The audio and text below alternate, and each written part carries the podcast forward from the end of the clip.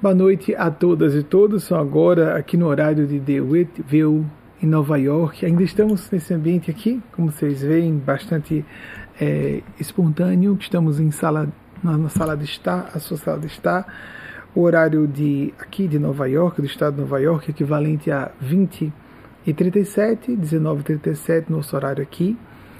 Wagner não aparece nesse vídeo porque ele estava de trás das câmeras. Ele foi o produtor desse vídeo que ficou primoroso, né? Os ângulos de luz, etc. Como ele sempre é bastante é, criativo, está aqui me ouvindo. Hoje nós vamos voltar a abrir desde o princípio as perguntas de vocês, como é o nosso sistema habitual de trabalho com a espiritualidade do bem. Não importando muito qual seja a sua religião, se você não é adepto se você não é adepta de nenhuma religião formalmente organizada, nós estamos aqui para refletir juntos sobre os assuntos importantes que dizem respeito a significado, a propósito, a esperança, a otimismo, a ondas mentais perturbadoras nesse período de retiro espiritual, a os, esses seres do plano extrafísico de vida têm me chamado muita atenção para o quanto essas ondas estão perturbando as pessoas, tirando-as de seu eixo, fazendo-as se sentirem turbilhonadas em vários sentidos, internamente, nos relacionamentos interpessoais, na vida profissional, angustiadas. Há muitas razões eh, sólidas, lastros para esses, essas questões que estamos atravessando. No Brasil, o pandemônio político deixa muito claro isso. Nos Estados Unidos, a pandemia continua bastante aguda. Esse, esse contraponto pandemia e pandemônio, o espírito de Aspásia, eu sei que depois apareceu na imprensa formal, mas esse contraponto de pandemia e pandemônio foi apresentado por Eugênio Aspásia. Eu não cito a outra fonte porque começou com Eugênio Aspásia aqui em, no início do ano passado, em 2020, logo que estourou a pandemia. Sem nenhum demérito para a pessoa que apresentou isso como uma novidade, certamente foi algo acidental, uma mera coincidência. E nós devemos observar que é uma escolha de vida. Nós devemos fazer a, o foco de nossas consciências naquilo que julgamos mais importante. Como disse, nós vamos já começar com as perguntas de vocês abrindo, aproveitando que estamos num ambiente mais informal, uma sala, uma sala de estar simples, porque estamos num apartamentozinho aqui perto da região dos Grandes Lagos, no norte de Nova York, para esse retiro espiritual a que fomos designados por Eugênia Spaz em nome de seus amigos e amigas do Plano Maior. Agradecemos a assistência dos nossos instrutores e instrutoras desse domínio excelso de consciência, ou para quem achar essas palavras meio pomposas, é um campo de superintendência, a busca da lucidez, para que entrelacemos disciplinas de conhecimento com didatismo e principalmente buscando de maneira pragmática atender a esse anseio que é humano. Se você não é ser humano, não tem esse anseio. Mas se você for ser humano, se não for psicopata, porque autores que dizem que psicopatas não seriam seres humanos, se você, ser humano, tem um anseio de um propósito maior, aspira por significado em sua vida. Estamos falando então para vocês que sobre maneiras que nos assistem ao vivo, mas também aqueles outros, aquelas outras que aguardam a ocasião mais propícia dentro de sua agenda e sua comodidade, como só ocorre nessa época de redes sociais e de internet, canais streaming, aí a torto e a direito, é, por mil recursos, mil, mil meios as pessoas fazem seus horários. Perdemos um pouco dessa experiência da egrégora, a experiência mística de estarmos unidos e unidas em comunhão de assembleia de devotos e devotas no mesmo ideal, sintonizados, alinhadas com a mesma casa causa. Aqui estamos desligados de qualquer religião formalmente organizada, não obstante, se você quiser compreender que somos cristãos, somos cristãos, cristãs seguimos os referenciais que nosso Mestre Senhor Jesus, na nossa opinião, o grande representante da voz da verdade para a Terra. Então, a primeira pergunta de vocês, aqui eu estou olhando para cima e não para baixo, como em La Grande, onde fica a sede da nossa instituição. Está bem aqui em Nova York. É, Flávia Araújo, do Rio de Janeiro, capital. Você pode usar um pseudônimo, não precisa entregar o seu nome autêntico, tá certo? Isso não é problema. Importa é o assunto. Como lidar com as perguntas estão chegando agora? Eu estou lendo junto com vocês. Há uma equipe que está fazendo a triagem de acordo com o interesse coletivo e pode fazer um pequeno ajustezinho na sua pergunta, inclusive para que fique mais clara ou eventualmente algum errinho de português ou de desses corretores ortográficos que às vezes, em vez de corrigirem, atrapalham o bom uso da norma culta do idioma. Como lidar com dificuldades e convivência com pessoas que amamos. Flávia, a primeira questão é nós sabermos se amamos a nós próprios, a nós mesmas. É a primeira questão no assunto do amor, eu vou dizer a vocês quando ficar a questão do, da, da temperatura, falando com o pessoal aqui de bastidores que está me acompanhando. Só tem duas pessoas presencialmente. A primeira questão é nos referenciarmos pelo amor a nós mesmos, a nós próprias. E esse amor, a última coisa que tem a ver é com egoísmo, com egocentrismo, com egolatria. Isso não é autoestima, isso não é autorrespeito, não é autoamor. O ego é nosso maior inimigo. Isso é assunto pacífico e extremamente reiterado por correntes espirituais do presente, do passado, do Oriente, do Ocidente. Mas é axial, é um ponto eixo nesse assunto.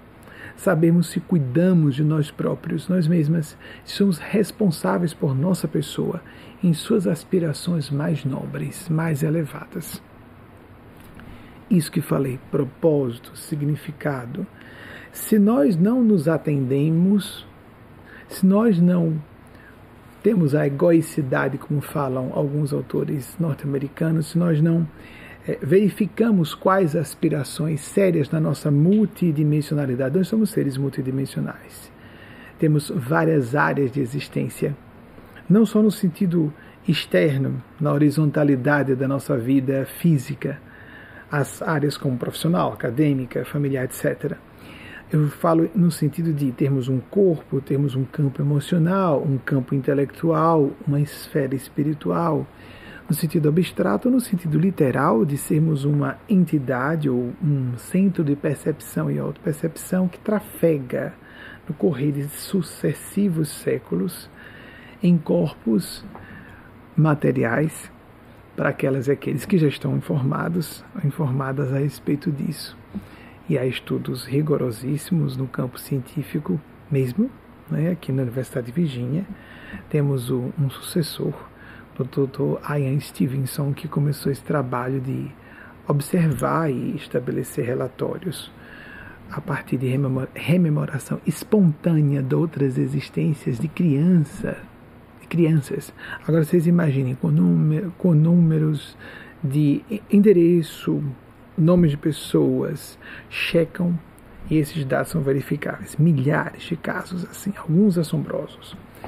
Fica um pouco forçado nós ficarmos cogitando em termos de coincidência, porque há muita gente que idolatra essa suposta deusa, né? Coincidência, foi casual. Casual. Isso é a pessoa não respeitar o raciocínio lógico analítico. Há muitas hipnoses, inclusive nos meios acadêmicos científicos quando eu falei no vídeo que para cientistas que sejam materialistas ateus, porque há cientistas que estão plenamente conscientes da existência de Deus, não importando o nome que demos a esse ser supremo. Então, voltando à sua pergunta, Flávia, primeiro para termos um bom convívio com as pessoas e as pessoas que amemos, temos que procurar um bom convívio com nós próprios, com nós mesmas. E esse bom convívio com nós mesmos, nós próprias, tem a ver com um autoconhecimento no nível bom. Nós resolvemos bem os nossos conflitos. Carl Gustav Jung, é, vou citar só porque os espíritos têm pedido que volte e meia eu cite aqui, que já citei inúmeras vezes, né? A equipe está aí com um slide pronto, certamente, muito fácil, porque nós gostamos muito da linha de pensamento de Jung. Não somos jungianos. Jung eu acho que discordaria pela nossa abordagem bem diferenciada os assuntos que ele abordou, alguns deles de maneira bastante inovadora. Os morigênios no campo do estudo da mente humana em todos os tempos e que viveu entre 1875 e 1961. Jung chamou a atenção que a sabedoria, quando a sabedoria reina, para que nós nos conheçamos, a verdadeira sabedoria, o, mesmo, o bom nível de intuere, a leitura de dentro, dentro. Olhem só, a palavra in, latina intuere, que traz intuição também, interlegere, a palavra inteligência, leitura de dentro, para uma boa capacidade, acuidade de enxergar quem somos e, por conseguinte, o que está em torno de nós. A sabedoria, quando reina, aparece, ou vamos colocar em outros termos, é melhor dizermos assim, desaparecem conflitos entre o pensar e o sentir, entre o pensamento e o sentimento. Verifiquemos isso. O que nós pensamos, nós somos muito treinados em nossa cultura a ao raciocínio lógico matemático e às expressões linguísticas de inteligência. Mas esquecemos Daniel Goleman no século passado, foi um coqueluche quando lançou aí o, o, o seu clássico Inteligência Emocional. Acompanhei quando isso brotou é, e foi, graças a Deus, bastante respeitado esse assunto. Nós não temos só um quociente intelectual, temos um quociente emocional a espiritualidade pede que lembremos que há um consciente intuicional e existe um consciente moral. E justamente o que há de mais abstrato, que seria o moral, é o que mais nos qualifica como seres humanos, voltando ao que dissemos no início, se não formos psicopatas. Moralidade, o que, o que aqui queremos dizer com essa expressão tão desgastada, não é? E pejada de acepções ruins, como moralismo, religiosismo convencional, conven é, não só convenções é, é, religiosas, convenções sociais, moralidade que falo aqui de sentimentos, de empatia, de capacidade de valorar eventos, coisas, situações, relacionamentos. Então, primeiro nós temos que nos alinhar bem com nós próprios, nós mesmos, porque se nós não nos cuidarmos, se nós não colocarmos nossa máscara de oxigênio, a gente fala isso, a gente Paz, Yoga Espiritual Instituição, há pelo menos 20 anos. Primeiro se coloca a máscara de oxigênio em si mesmo, na eventualidade de uma despressurização numa cabine de, uma, de um voo comercial. Eles não explicam que é porque, imaginemos a tentação para uma mãe ou um pai com uma criancinha do lado. Primeiro vou colocar a máscara de meu filho ou minha filha, mas desculpem reiterar para quem já me ouviu falando sobre isso. Mas se eu fizer isso, eu posso desmaiar no percurso e ambos vão ficar sem oxigênio. Primeiro eu tenho que colocar minha máscara, para que depois, se a criança desmaiar, logo em seguida eu ponho a máscara e ela volta a si. Mas se ambos desmaiarmos, eu não presto assistência nem à criança nem a mim. Então, por causa da criança, pela priorização da criança, eu tenho que me cuidar. Se eu não ouço bem minha consciência no sentido profundo, não de introjeção cultural do que seja certo e errado, isso é superego na visão de, de Freud, por exemplo. Freud disse uma coisa bem interessante, vou aproveitar para trazer vocês. É, em Freud nasceu no mesmo ano de George Bernard Shaw, que citei a semana passada 1856 a 1900, mas não desencarnou no mesmo ano. Veio a, falecimento, a falecer em 1939. E Freud disse que os períodos mais turbulentos, os anos mais turbulentos de nossas vidas, nós estamos vivendo uma turbulência internacional. Uh, mesmo, né, os mísseis hipersônicos nucleares da China seriam mesmo mísseis hipersônicos e eventualmente portadores de armas ou ogivas nucleares e são de difícil interceptação. O horror que nós vemos na questão econômica no Brasil e política, acentuada pela questão política, a miséria, a fome no nosso país, assolando o país, o Brasil, quero dizer, aqui um movimento gigante anti-vacina, incompreensível para o século XXI. Então, esses anos, quando vistos em retrospectiva, estou falando, Flávio, ainda isso, porque esse trabalho de autoconhecimento é, é turbulento. vistos em retrospectiva do futuro, serão vistos como os mais belos. Hum, tradução aproximada. Veja que interessante. E os espíritos pedem que eu perdoem aqueles que não acreditarem, viu? Oh, então é o inconsciente dele, alguma coisa assim. Obrigado, gentileza. Eu fico muito satisfeito que vejam que eu seja tão capaz assim, porque eu não tenho uma aptidão para estar citando esses autores assim e imbricando com os temas de vocês de maneira interdisciplinar desse modo, não. E de maneira didática, sem ficar inacessível. Voltaire, que é um autor que eu aprecio muito, é óbvio que eles usam assuntos que estão na minha memória. Raramente eles dizem alguma coisa que não esteja na minha memória. E acontece. Eu fico assustado e em seguida saio da palestra para fazer a pesquisa para ver se existiu aquilo que eu citei. Mas isso eu conheço. Voltaire falou, né? Vivemos uma era de uh, atrocidades, não é? Pois ele usou essa palavra em francês atrocité, atrocidades. Vamos para cá. Isso é fabuloso de Voltaire. Eles falam no século XVIII. Ele viveu entre 1694, é isso mesmo, 1694, e 1778. Então ele falou no século XVIII porque certamente, eu não sei em que ano ele, não me recordo é, de ter visto a fonte exata do livro em que ele disse isso, não me recordo agora, tem um tempo já, mas é, certamente foi no século XVIII. Então, porque ele chegou ao século XVIII com seis anos de idade. Então, vejam que coisa fabulosa ele disse. As pessoas só pararão de perpetrar atrocidades quando pararem de acreditar em absurdidades. A palavra em português existe, o equivalente ao francês absurdité, absurdité, as absurdidades ou os absurdos. Pessoas acreditam em absurdos acabam cometendo atrocidades temos que limpar e acreditar no sentido, mais uma vez, convicções, valores, filosofia de vida.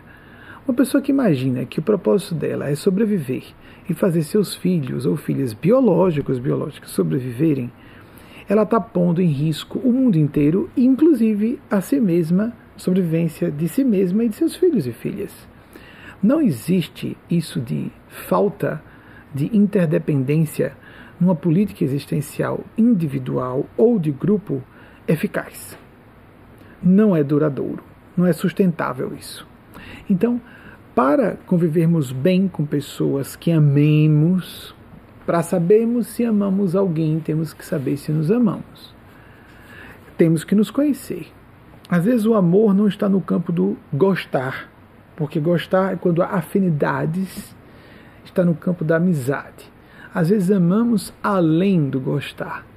E existe esse amor sacralizado na família, mas esse amor ainda é instintual, porque é o amor pelo semelhante genético, o amor, em última análise, ou em última instância, para sermos cruz no, na, no perscrutar das causas, é um amor animal. O amor pelo semelhante genético. Tanto que todas as linhas espirituais do Oriente e do Ocidente, para que as pessoas se conheçam em profundidade, rompem com a tirania e a idolatria dos laços biológicos estarem acima dos laços espirituais.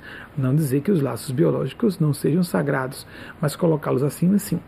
Lembram de Francisco de Assis, né? já citei aqui recentemente, aquela famosa passagem que ele tira roupa em público, aparece nas cinebiografias, que ele era desapegado. Não, ele estava muito consciente, bastante consciente do impacto que geraria numa audiência, vocês imaginem, numa audiência, numa audiência de direito canônico, diante de autoridades eclesiásticas, diante da cidade inteira é, reunida em Assis. Ele, movido um processo por seu pai contra ele, por furto, porque ele estava doando alimentos da dispensa em sua casa para pessoas carentes.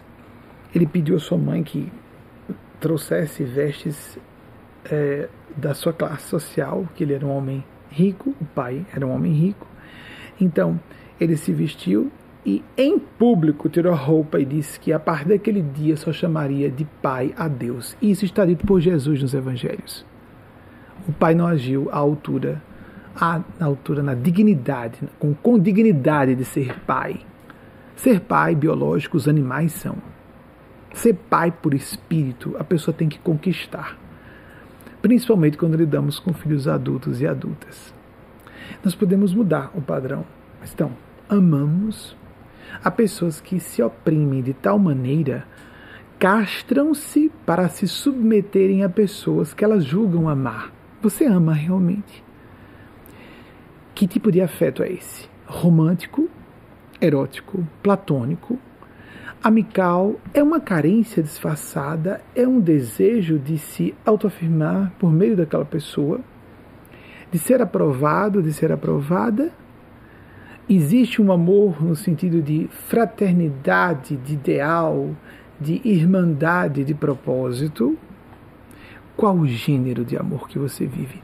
Mas convivência com pessoas que amamos, às vezes há é, gêneros de convivência que são coercitivos. Nós não podemos nos afastar de filhos e filhas em idade infantil, infanto-juvenil, que sejam de nossa responsabilidade, filhos e filhas menores de idade. Então nós temos que, primeiro, de novo, não desmerece tudo o que falamos, pelo contrário, reforça, tem que ir para o meu eixo, perceber o quanto eu não seria amigo ou amiga dessa pessoa se não fosse meu filho ou minha filha, para que eu possa, em percebendo isso, contornar o problema e administrar com realismo, sendo firmes, severas quando for necessário, sendo amorosos, no sentido de afáveis, porque a pessoa sendo firme pode estar sendo muito amorosa, sendo afáveis, doces quando isso for possível, sendo políticos e psicológicos, psicológicas, políticas, sempre que possível, sim. Um pouco de cortesia na intimidade doméstica é tão interessante. Colocar o por favor e obrigado. Eu estava recentemente com um amigo numa situação pública e, obviamente, muito mais fluente, porque mora aqui há alguns anos e é, conhece o idioma. Eu não convivo com anglofônicos meu, eu conheço inglês, meu, meu inglês é precário. Então, mas aí observei que ele não havia agradecido, não ouvi o início da conversa, quando me aproximei percebi o final da conversa, tem algum, algum tempo, eu não vou dizer quanto tempo para não é, parecer que estou identificando a pessoa. Não tentem imaginar quem seja. Pensemos na lição, não em quem seja a pessoa, isso é uma bobagem, todos cometemos erros.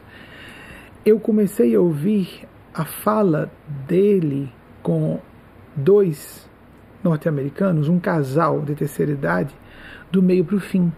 E no final notei que ele não agradeceu uma consulta que ele fez. Então agradeci por ele. Então o senhor do casal olhou para mim e fez uma cena como se dissesse: Ainda bem que você agradeceu. Quando esse amigo meu brasileiro se voltou e você disse o por favor antes, porque em inglês é obrigatório dizer o please no início de uma consulta, de um pedido, de uma pergunta, e dizer o por favor no início e um obrigado no final. É, no Brasil é frescura ser educado. Não é frescura, não. Isso é falta de civilidade mesmo. Nós começamos com a cortesia para que depois pensemos em fraternidade.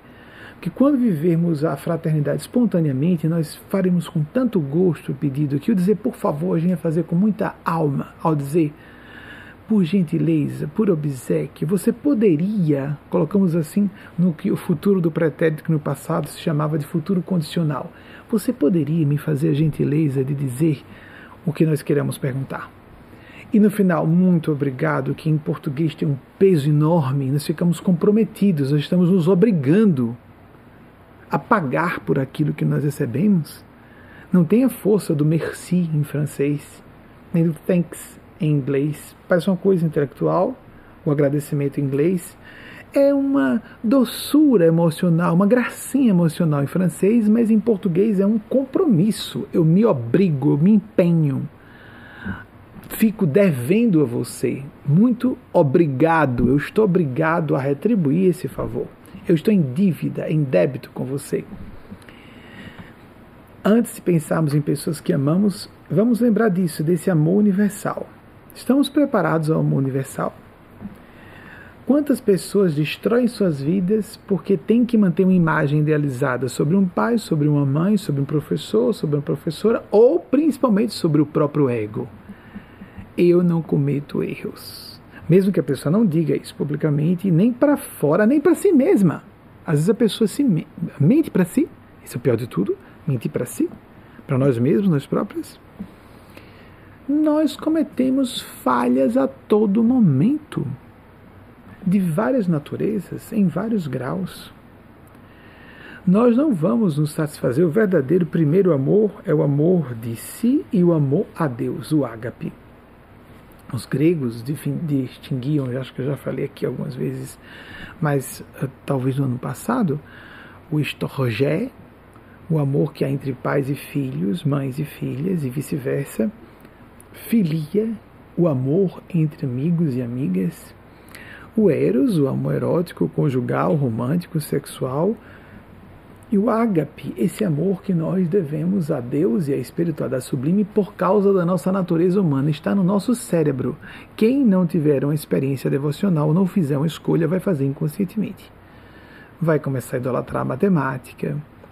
E aí, ironicamente, vai ficar ilógico. Como, por exemplo, dizer que foi só coincidência, uma sincronicidade que ocorreu e probabilisticamente as, as sincronicidades não se explicam os fenômenos de coincidências que ocorrem a todo tempo na vida de qualquer pessoa, basta que ela abra os olhos. Mas para pessoas que já estão convencidas da existência das sincronicidades e das coincidências, fica mais perceptível porque Deus não quer violar nem espiritualidade superior que o A representa, não querem violar o nosso espaço de livre arbítrio. Não só de livre arbítrio, mas de discernimento, não tem como se desvincular um binômio, não é? Não tem como se desvincular uma coisa da outra, uma experiência da outra. Termos liberdade e termos o livre pensar, a livre escolha, o direito de interpretar e ler alguma coisa.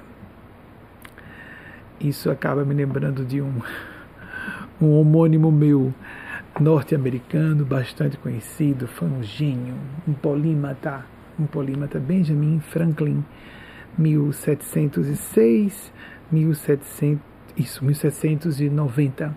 Foi bem longevo, assim, para aquela época extraordinário. Contemporâneo, por assim dizer, é contemporâneo sim, não significa que seja da mesma geração contemporânea quem viveu na mesma época, de Voltaire que citei pouco. Benjamin é, Franklin nos chamou a atenção que só uma coisa mais cara do que a educação, a ignorância. E educação aqui, pensemos em lato senso, no sentido amplo de do eduzir, trazer de dentro, educere, é do latim. Então, é, extrair das próprias entranhas. É óbvio que nós, entranhas da alma, não vísceras. É, vamos observar que é, é lógico que nessa era do conhecimento temos que receber algo de fora. Mas tanto isso não é suficiente que estamos sofrendo um colapso de excesso de informações, dados. A pessoa fica lá rolando a página do dispositivo celular perdida, emendando um vídeo no outro, uma bobajada noutra, catando se alguém curtiu, quantas curtidas ou visualizações tem isso naquilo dela própria, nem está vendo outra pessoa. Nós vivemos numa era distópica e quem pede, ah, mas ninguém está vendo, eu estou aqui com meu celular fazendo a vontade, mas você não precisa que ninguém veja. Você está se sentindo feliz, está melhor. Começamos a ter mais conflitos com outras pessoas quando primeiro não resolvemos nosso próprio conflito. Jung falava que não enxergamos bem o lado sombrio de outras pessoas se não enxergamos o nosso próprio lado sombrio. O que está de errado em mim para que eu possa depois perceber o que é é de errado na outra pessoa e o que pode haver de gerenciável, administrável no nosso contato, no nosso convívio. Para que ou nos sentemos para uma rodada de negociação, a estágio das DRs, que não existe só em, entre casais, as discussões relacionais, para depois definirmos que, bem, a pessoa tem liberdade de agir de modo diferente e manter uma certa distância. E esse grau de distância varia de acordo com o que o outro também escolha para si. E os manipuladores e manipuladoras vão querer que nós não nos submetamos a essa ideia de que podemos nos afastar. Como assim? A escolha da relação está dos dois lados. Existem elementos mínimos que nós exigimos regras básicas de bom convívio. Isso é muito subjetivo, varia de pessoa a pessoa. E nós podemos fazer alguma concessão, desde que o outro lado também esteja sendo sensato para estabelecer essas concessões, até chegarmos à ruptura. Porque há pessoas que, em nome do amor e com o rótulo do amor, se fazem tirânicas. Como, por exemplo, dizer: Eu, como seu pai ou sua mãe, por amar você incondicionalmente, oprimo o seu direito de escolher uma graduação, uma profissão, um casamento, uma orientação sexual, uma identidade de gênero etc, etc, etc. E às vezes isso não está expresso, mas fica velado, as pessoas percebem aquela coisa do climão, a pessoa que faz uma carona, etc, etc. Nós convivemos com essas pessoas se quisermos, porque se a pessoa faz uma cara feia, a gente pergunta qual foi o problema, e se ela não responder, a gente se afasta da pessoa. Estamos dispostos e dispostas a fazer isso. Os sedutores e sedutoras, não estou falando só de sedução sexual, sedução do ambiente, a pessoa quer controlar o ambiente ao seu modo. Pessoas manipuladoras, sedutoras, os narcisistas sociopáticos terão cada vez menos espaço à medida que as pessoas se instruírem, se esclarecerem sobre como funciona a mente humana. Vão ter que se enquadrar, o que é o correto. Se enquadrar, no mínimo, a um padrão elementar de respeito nas relações interpessoais. Então, amar o próximo, como Jesus disse, como a si mesmo. Se eu me amo e me respeito, eu posso respeitar e amar o outro e perceber quando o outro, a outra, não está respeitando o meu espaço. Não está sendo condizente com que ela ou ele julgue que seja muito importante. A espiritualidade amiga pede que eu já faça o primeiro intervalo, que seja, eu achei cedo nós vamos fazer nosso intervalo para você colocar uma aguinha para dentro, uma aguinha para fora. São apenas cinco minutos de intervalo e voltamos em seguida com mais perguntas de vocês. Eu vou ler ao vivo junto com vocês. É o nosso sistema para manter essa espontaneidade de comunhão com a espiritualidade, sobre a maneira para vocês que nos acompanham ao vivo, aqui diretamente de DeWittville, Nova York, Estados Unidos. Um beijo no coração de todas e todos, até daqui a cinco minutos apenas. A equipe já me avisou que estamos com ah, os slides prontos, alguns até que citei ah, recentemente, há poucas semanas ou meses, já tinham em arquivo, mas então vamos citar as personagens que citei só para verificar se as datas estão certas. Jung não tinha como errar, né? 70, por causa da, da, do grande afeto que temos pela linha de pensamento dele. 1875, 1961, psiquiatra suíço, pois não. Freud, 1856, 1969, o mesmo ano de nascimento de George Bernard Shaw. George Bernard Shaw disse uma coisa tão interessante. Deixa eu aproveitar aqui que me deu esse estalo quando falei lá atrás e não disse a vocês. Ele disse que é, o que ele fazia para se divertir era falar a verdade e que não havia nada mais divertido, mais é, é, prazenteiro do que falar a verdade. Não havia nada mais que mais trouxesse alegria a qualquer pessoa. Mas, bem, pessoa pessoa, não é não um ser humano que não seja ser humano porque está com um grau de psicopatia avançado. Vivemos um mundo de muitas dissimulações, de muitas máscaras. Nós devemos, sim, respeitar o espaço do outro e o nosso próprio, nos preservar, ocultando aspectos da nossa própria intimidade. A privacidade deve ser respeitada, isso é indiscutível, até o sigilo das pessoas. Mas nós exageramos isso aí, não é? Demais, demais. Tem mais, eu acho que citei outro, não foi? Voltaire, 1694, 1778, no ano em que ele completaria 84 anos. Mais alguém? Benjamin Franklin, meu homônimo, meu xará, 1706, 1790, com incríveis para a época 84 anos.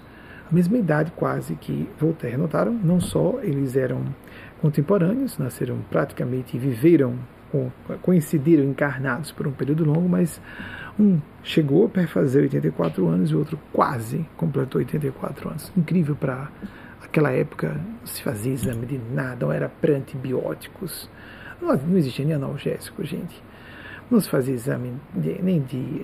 ou se a pessoa estava com alguma questão, uma hiperglicemia, ou se havia alta de triglicérides ou de eh, colesterol. Nada, nada, nada, nada, nada. Numa época de cirurgias primárias, a pessoa dava-se uma tala no século XVIII. Pelo que eu me recorde, não sou um conhecedor profundo do assunto, eu não sou especialista, né? Pô, o, o barbeiro era a mesma pessoa, ou seja, quem estava acostumado a usar navalha era aquele que fazia, era que também arrancava dentes de uma pessoa, era o dentista, também era o cirurgião. Então colocava-se uma tala na boca da pessoa, botavam-se dois ou três homens fortes para segurar os braços do sujeito e embriagavam o cara para poder fazer uma cirurgia de emergência quando alguém tinha habilidade para fazer uma cirurgia que não matasse em vez de ajudar a pessoa. É bárbaro. Nós não fazemos ideia de como temos que agradecer a ciência por havermos chegado a um período como esse e a pessoas anti-vacina.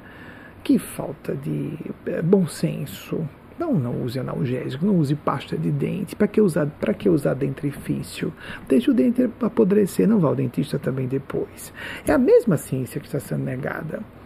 Sai de sua casa, não use é, iluminação artificial, nada de internet, para teoria de conspiração. A pessoa tem que estar lá no grupinho de desinformação e loucura. Saia disso aí, não use rede social, não use internet, não use nada, nenhum dispositivo eletrônico, ou aceite a vacina, não é? Porque está exaustivamente comprovado o efeito protetor, imunizador que as vacinas apresentam no Brasil nós temos uma cultura de aceitação da vacina muito poderosa. Mas há gente questionando. Pois bem. Vamos voltar às perguntas de vocês. Próxima pergunta que nossa equipe selecionou. Isadora Silva, de Tapetininga, São Paulo. Como melhor aplicar os ensinamentos espirituais? Aqui já temos acesso Pois é, Isadora, a questão toda é essa. Nós já sabemos de tanta coisa, aplicamos tão pouco. falei há pouco sobre ciência que é denegada. Existe o negacionismo científico, existe o negacionismo espiritual. E quando falo de espiritualidade, não é só de crer no mundo espiritual e divinal. Estou falando até de a pessoa saber que existem certas diretrizes principiológicas elementares do bom senso, ela não segue fazer um esforço por amadurecermos psicologicamente. Vejamos como é comum nós sermos duros ou duras com crianças e adolescentes debaixo de nossa proteção, tutela ou condução, como não só pais e mães, mas professores e professoras, mas somos bastante displicentes, complacentes, autoindulgentes, no sentido negativo. Vamos voltar então, autocomplacente. Quando se trata de um capricho, de algo voluntarioso de nossa parte arranjamos logo uma justificativa, uma desculpa que eu tenho direito, porque eu quero, porque eu acho que eu preciso. Somos pouco estoicos, pouco estoicas, principalmente nós brasileiros e brasileiras. A cultura do trabalho duro aqui dos Estados Unidos não existe no Brasil. Está chegando, mas a, a ideia de que a pessoa é inteligente é a pessoa que escapa do trabalho, escapa do esforço, foi inteligente, passou a perna, levou vantagem, levou a é, deu-se bem, deu-se bem, eu me dei bem, levou vantagem sobre outra pessoa, se nós temos esse tipo de padrão de consciência, necessariamente, queiramos ou não, exalamos onda mental, atraímos pessoas semelhantes que podem ser mais inteligentes que nós e nos enganarem e nos usarem, ser dotados vai acontecer. E se não no plano físico, no extrafísico, há gênios das trevas, assim como há gênios celestes. Mas vamos lembrar mais uma vez o fundamental. Tudo isso tem a ver com sua colocação. Isadora, somos nós os primeiros a sermos beneficiados, beneficiadas. Somos nós que ganhamos com isso. As forças do bem não querem nos controlar. Quanto mais amor e espiritualidade legítima, menos a intenção de poder sobre, de exercício de poder sobre alguém. É, existem situações fronteiriças, como por exemplo um pai e uma mãe voltando a criança, com crianças e adolescentes. É claro que tem que haver é, uma gerência externa de pais e mães sobre filhos e filhas, porque exatamente é uma criança, é um adolescente e precisa ver alguém que seja responsável por aquela pessoa enquanto ela não fica adulta. Há situações em que temos a responsabilidade com outras pessoas, responsabilidade com nós próprios, nós mesmas, mas controle nem sobre nós próprios. Nós não temos controle sobre o nosso inconsciente. Isso é um princípio básico. Nós propiciamos a melhoria íntima, mas nós não temos controle. Nunca mais eu tenho explosão de raiva. Agressividade todas as pessoas têm. Quer percebam isso ou não. Isso é uma emoção básica, está no campo até animal do nosso cérebro. E, mas há pessoas que preferem a atitude passivo-agressiva, disfarçarem é, cinicamente de atitudes gentis, a sua, o seu protesto, o seu desejo de punir a pessoa. Leiam sobre o assunto, como é interessante. Para que nós aprendamos a nos defender de pessoas que ajam dessa forma é, dissimulada, falsa e mal intencionada, mal intencionada que é, a pronúncia seria essa, mal intencionada, porque eu, aí é mal com ele. Mas tudo bem, no, no, português falado é tudo permitido. Mais ou menos, né? Mais ou menos. Nosso, nosso idioma é lindo, né? Mas bem difícil. Bem. E uh, se nós não aplicamos, fazemos um esforço, você faz um esforço para aplicar-se bem um conhecimento, para um exame vestibular, para a pessoa passar no concurso, para uma pessoa ser graduada. Nós não nos esforçamos para agradar o parceiro a parceira sexual, senão a pessoa nega o doce, faz, faz greve de sexo. Me permitam falar livremente, porque tem tanta porcaria na internet, vamos falar desse assunto de forma séria. Não existe isso. Mas por que, que nós fazemos tão pouco esforço para o mais complexo dos assuntos, como a transcendentalidade? Ou começar pelo que disse, bom senso, só isso. Sermos sensatos, sensatas. Nos protegermos de nós próprios e nossas malandragens, nossas artimanhas aplicada, aplicadas contra nós próprios, nós mesmas. Seremos os primeiros a ser prejudicados. Numa situação, é, eu estava falando com uma pessoa isso aconteceu um tempo. Também não importa quanto for, por favor, não procurem é, imaginar quem teria sido essa pessoa. Eu fiz um elogio à pessoa e em seguida a pessoa respondeu confirmando uh, o que eu tinha elogiado alguma coisa que ela tinha feito realmente, porque eu pressupus por uma por uma certa situação existe isso na conversação, né? A ambiguidade, a incompletude da linguagem humana favorece muito essas interpretações equivocadas, não é? Então, ah, meus parabéns, faço isso com bastante frequência. Reconhecer, devemos, isso é um dever cristão, inclusive. Não tem nada de elogioso no que eu estou dizendo. Eu não estou fazendo um autoelogio. Isso é devido né, para todo pai, todo professor, toda mãe professora, todo orientador, orientador. Nós temos que reconhecer o valor das pessoas. Então, oh, meus parabéns, você fez isso muito rápido, muito bem. Não tinha feito rápido, não tinha feito bem, nem tinha feito.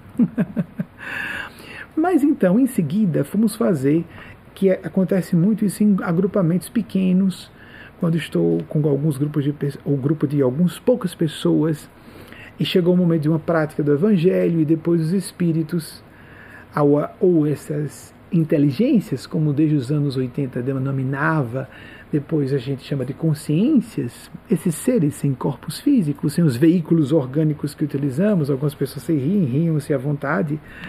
Nós vivemos com matéria e energia conversíveis uma na outra. Desde a virada do século passado se fala isso abertamente nos meios científicos mais sérios, da física, por exemplo. Então a pessoa está rindo da própria idiotia ou da desinformação na área. Peço desculpa ser tão duro porque dizem que nós somos desinformados, nós que somos espiritualistas. É uma questão de escolha de observar ou não alguma coisa. Albert Einstein, por exemplo, disse, 1879, 1955, que a gente tinha duas formas de ver o mundo: ou milagre em tudo, ou nenhum milagre em nada.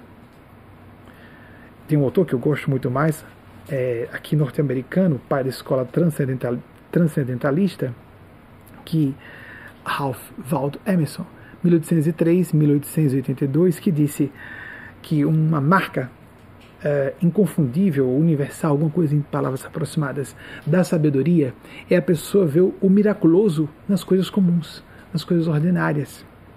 E ele disse outra coisa mais interessante ainda que nos cabe aqui aplicar, porque tem a questão do ensinamento.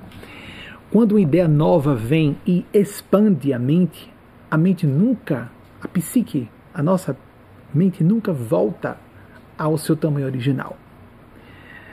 O contato com o conhecimento, e falando não só de dados, nós temos que distinguir informação, dado, de conhecimento, aquilo que nos faz pensar com mais clareza, de modo mais crítico, de modo mais profundo e também com intenção de aplicar aquilo a nosso próprio benefício de outras pessoas, porque também nunca será benefício próprio se não for para outras pessoas também.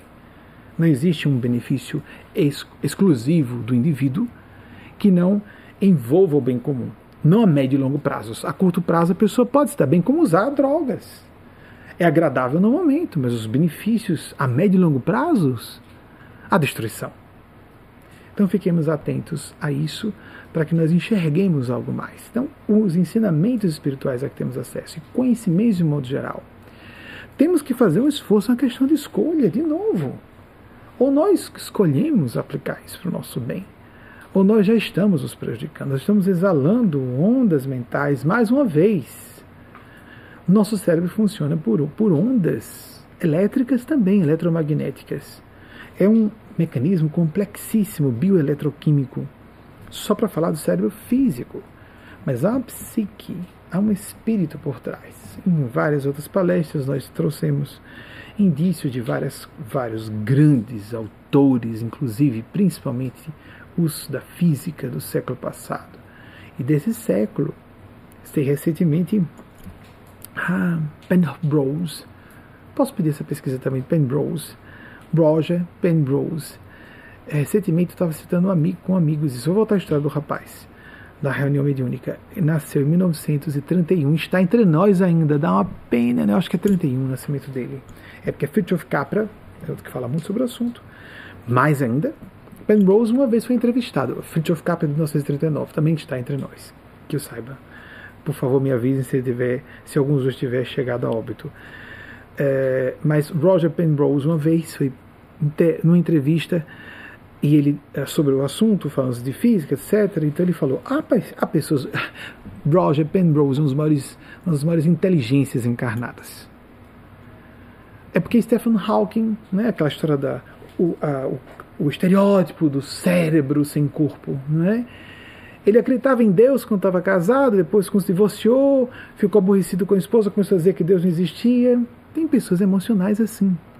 Quem diz que porque a pessoa é genial no intelecto vai ser no emocional? Penrose, que é um homem tão brilhante quanto Stephen Hawking, mas talvez não seja tão. não pegue bem na propaganda, o cara ser saudável fisicamente. Não é interessante. Ele disse: Olha, eu sei que há pessoas que dizem que não há propósito no universo. Eu simplesmente não aceito essa tese, porque há propósito, é óbvio. Propósito é Deus. Existe, como falam agora, a forma inteligente de se colocar, existe a teoria do design inteligente, do projeto inteligente. Alguém está conduzindo tudo isso. Nós não teríamos saído, não existe nenhuma explicação para nós termos, primeiro, vida ter surgido material orgânico, de matéria inorgânica. E mesmo que houvesse o surgimento da vida, da vida orgânica elementar, essa vida começar a se complexificar, porque quanto mais complexo um organismo, basta ser pluricelular, quanto mais complexo um organismo, menos provável de sobreviver e se multiplicar. Então, seleção natural não explica coisa nenhuma, amigos, amigas, para quem tiver um mínimo de bom senso. É porque, lembra da história do Rei Nu? Todo mundo diz que a seleção natural explica tudo, então não posso dizer algo contrário. Pense por si mesmo que você não diga publicamente biodiversidade, a complexidade dos ecossistemas, nada disso se explica por seleção natural. Amigos, tem como se dizer que como é que certas leis matemáticas dizem que da não existência de matéria como conhecemos surge a matéria. Mas que leis matemáticas? Quem criou essas leis matemáticas? Essas leis de física que têm base matemática? É óbvio. É óbvio. Aí alguém resolveu dizer: não precisamos de um criador porque, como o tempo também surgiu em algum momento, o universo é autocontido, não houve um início, então não precisamos de ter um criador ou criadora para o início. Bem, aí a pessoa conclui que então Deus não existe. Não, Deus precisa existir o tempo inteiro então. Porque já que o universo é autocontido, não houve início para o espaço-tempo, então a todo momento somos sustentados por, por esse design inteligente. A pessoa escolhe se quiser tem muita gente que quer seguir, vou ser aprovado e aplaudir meus colegas e vou dizer que sou ateu, que fica mais inteligente. Tá chique. São ciclos. Há períodos em que há mais ateísmo e depois diminui. Tá chique dizer que a gente não acredita em Deus.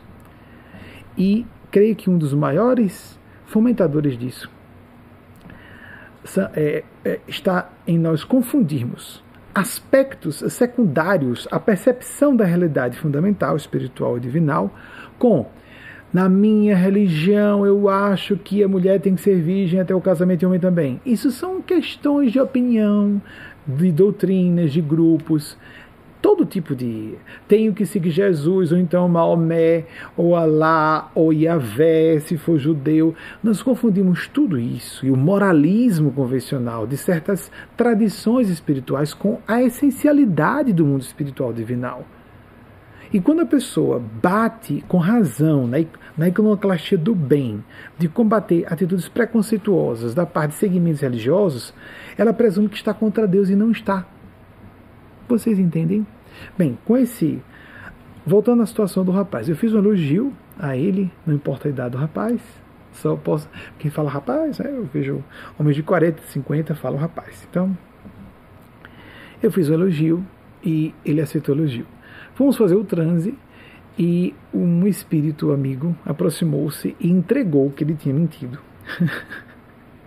Mas entregou indiretamente.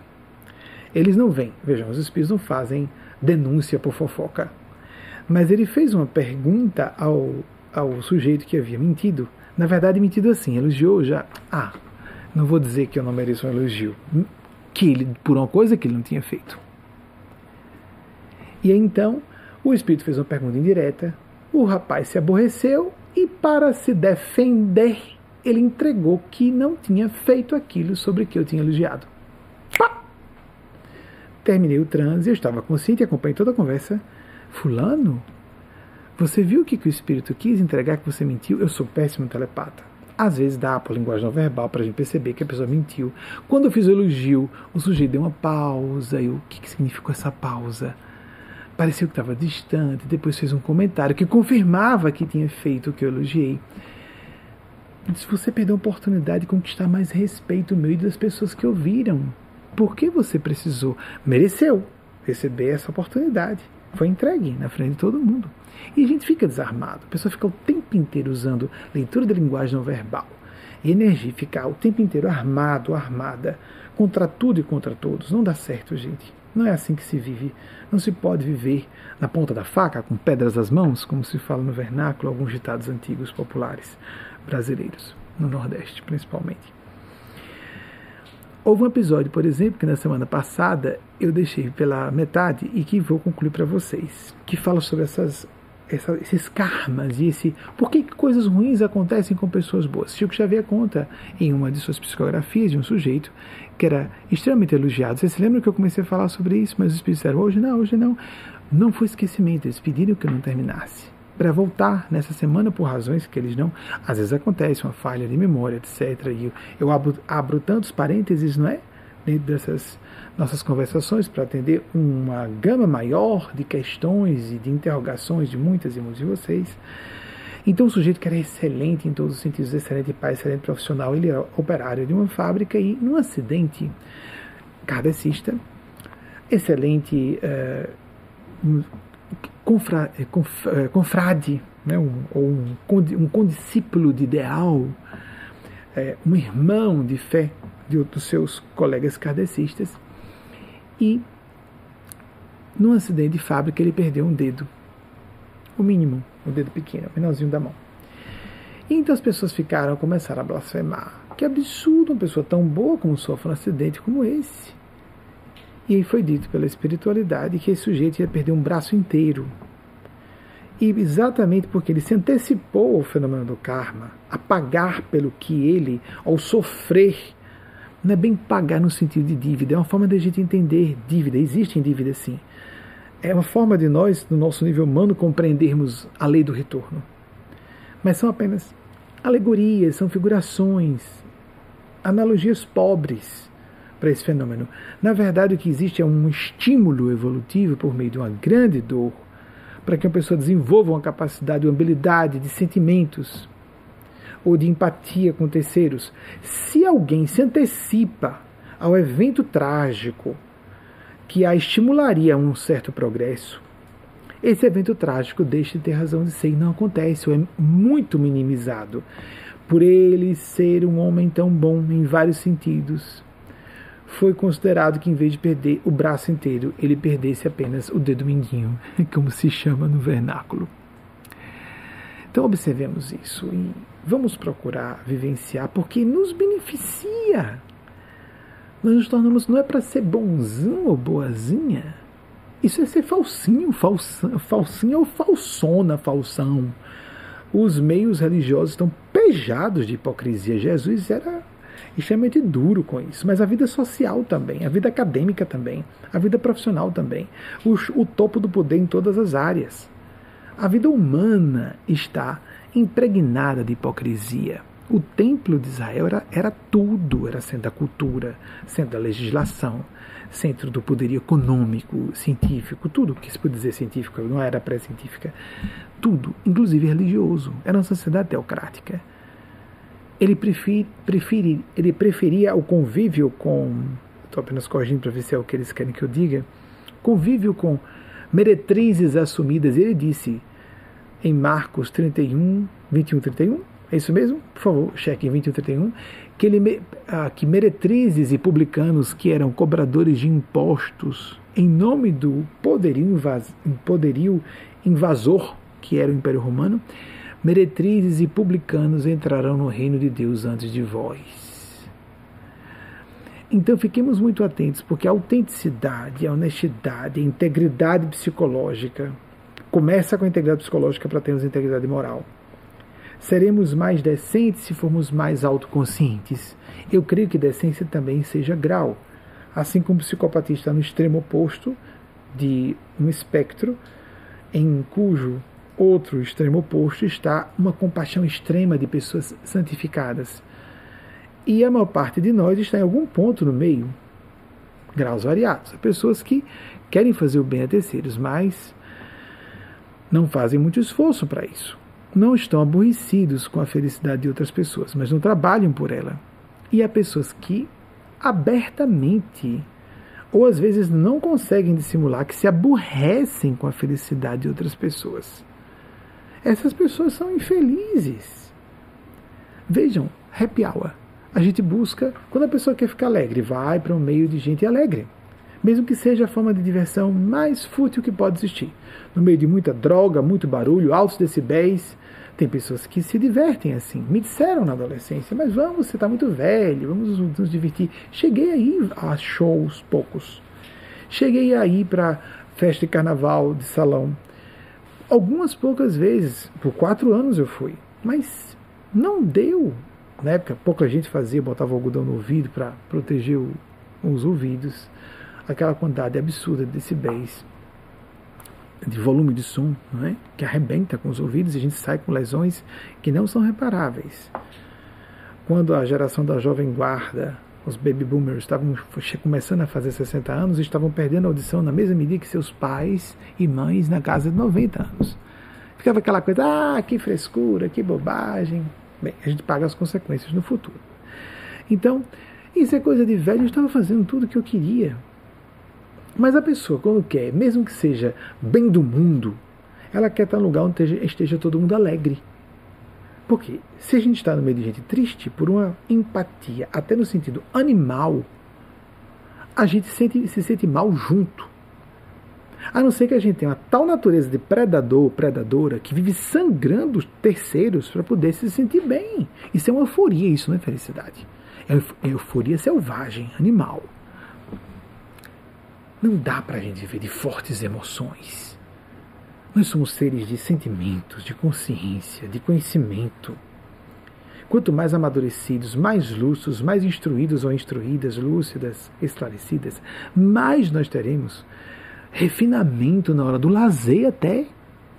Graças a Deus, uma recém foi publicada recentemente, uma publicada, foi uma, uma, publicada recentemente uma, é, um artigo científico publicado, começou começaram as primeiras pesquisas sobre pornografia. Quando a gente fala de pornografia, tem que ter cuidado, porque senão parece moralismo.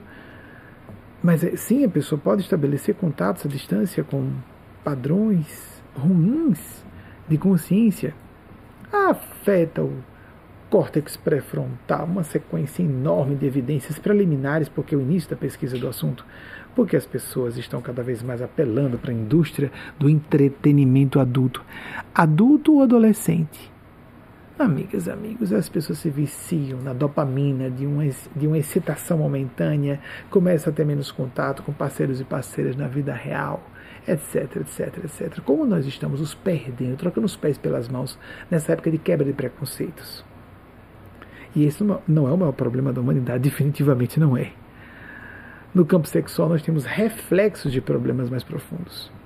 Aplicar porque esses ensinamentos nos trazem uma melhor forma de viver e de sermos felizes, estarmos em paz, de vermos significado na vida e de estabelecermos quais são nossas prioridades na, no planejamento estratégico, na gerência de nossos conflitos. Para que vejamos conflito de que com que. Qual é o meu valor principal? Quais são os meus verdadeiros objetivos de vida? Tem gente que jura para dentro que é só dinheiro. É mesmo só prestígio. Tem certeza? Nessa época de exibicionismo excessivo da internet, amigas, amigos. Quanto mais popularidade, mais ataque. Quem disse que a pessoa apresentar-se mais publicamente significa que ela é mais amada, mais respeitada, mais importante? Sim, pode ser mais influente, certo? É. Como nós estamos invertendo os valores? Não é por prestígio, não é por poder, não é por dinheiro, não é por celebridade que nós seremos mais felizes. Para uma pessoa ser feliz com muito isso, ou juventude, beleza, para uma pessoa ser feliz com esses valores, se ela tiver, quanto mais ela tiver desses valores, mais maturidade psicológica ela deve ter para não sucumbir às tentações desses privilégios e transformar o privilégio num abismo para ela própria. Tá ouvindo, Serene? Como isso é importante, né? Para ela própria. Atenção, amigas, amigos. Se for necessário, se for aviso de ou tufão, alguma coisa, aqui essa região tem isso, né? Tem alarmes para alguma coisa mesológica, às vezes ecológica ou climática. Eles avisam quando vocês podem fechar. Estou aqui com um janelão japonês aberto para manter o ambiente refrigerado. Se não, pode deixar aberto. Essa sirene chama atenção para a gente sincronicamente. Eu não sei se pega no, no microfone, mas tem uma sirene que foi disparada a uma certa distância. Então fiquemos atentas, atentos à importância de nos conectarmos ao nosso eu sagrado, à centelha sagrada, para que nós possamos ser mais felizes, estarmos mais em paz. Terminando a nossa preleção por hoje, Mateus 20, 31. Não há em Marcos. Sim, eu falei Mateus, Marcos, eu sabia que é uma coisa errada. Bem, falha de memória. Graças a Deus podemos, na mesma hora, fazer a correção. Os slides, Albert Einstein, 79 55, teve mais, não foi? As datas estão certas. O próximo, por favor. Próximo slide. Só esse? Só foi Albert Einstein? Assim, é Emerson, 1803, 82, só eles dois, acho que foi. 1803, essa fase. Sim, Roger Penrose ainda está entre nós, com 90 anos, e Fridtjof Capra também, também 1969 também está entre nós. Esses homens, a gente fica triste, né, quando está perto de um desses caras saírem do plano físico, ficamos com menos pessoas do bem, a serviço do bem em larga escala. Pode ser do bem sem falar de espiritualidade, ou se dar uma abordagem espiritual a assuntos que não sejam originária ou superficialmente considerados espirituais. Porque a espiritualidade está em tudo. Que, de acordo com sua fé, ou ausência de fé no sentido convencional, como nós que somos desligados de organizações religio-filosóficas, nós uh, fomos ligados ao movimento, eu particularmente fui ligado ao movimento católico até 16 anos, entre os meus 17 e 38, fui ligado ao movimento espírita. E com todo respeito a esses dois movimentos, precisamos da Igreja Católica. Ninguém ganha nada descendo uma rede na Igreja Católica, nem da doutrina espírita. Há pessoas que precisam dessas duas formas doutrinárias de abordagem cristã, como das abordagens evangélicas. Há pessoas do mal em todas essas áreas e pessoas do bem em todas as áreas.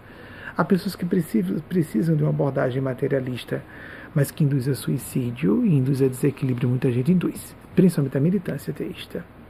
Porque nós somos programados para a reverência, a devoção, a busca do sagrado. Isso é da natureza humana. Estudemos psicologia mais a fundo, estudemos antropologia, estudemos etnologia e vamos ver que nós precisamos de neurociências.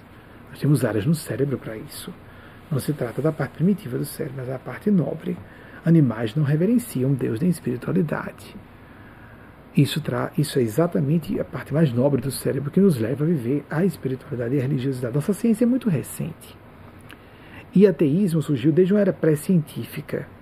Já havia gente teimosa lá na antiguidade dizendo que não existia vida após a morte. Eu vi pessoas analfabetas dizerem que nós morremos como um bicho. É assim mesmo, morre, vai para debaixo da terra.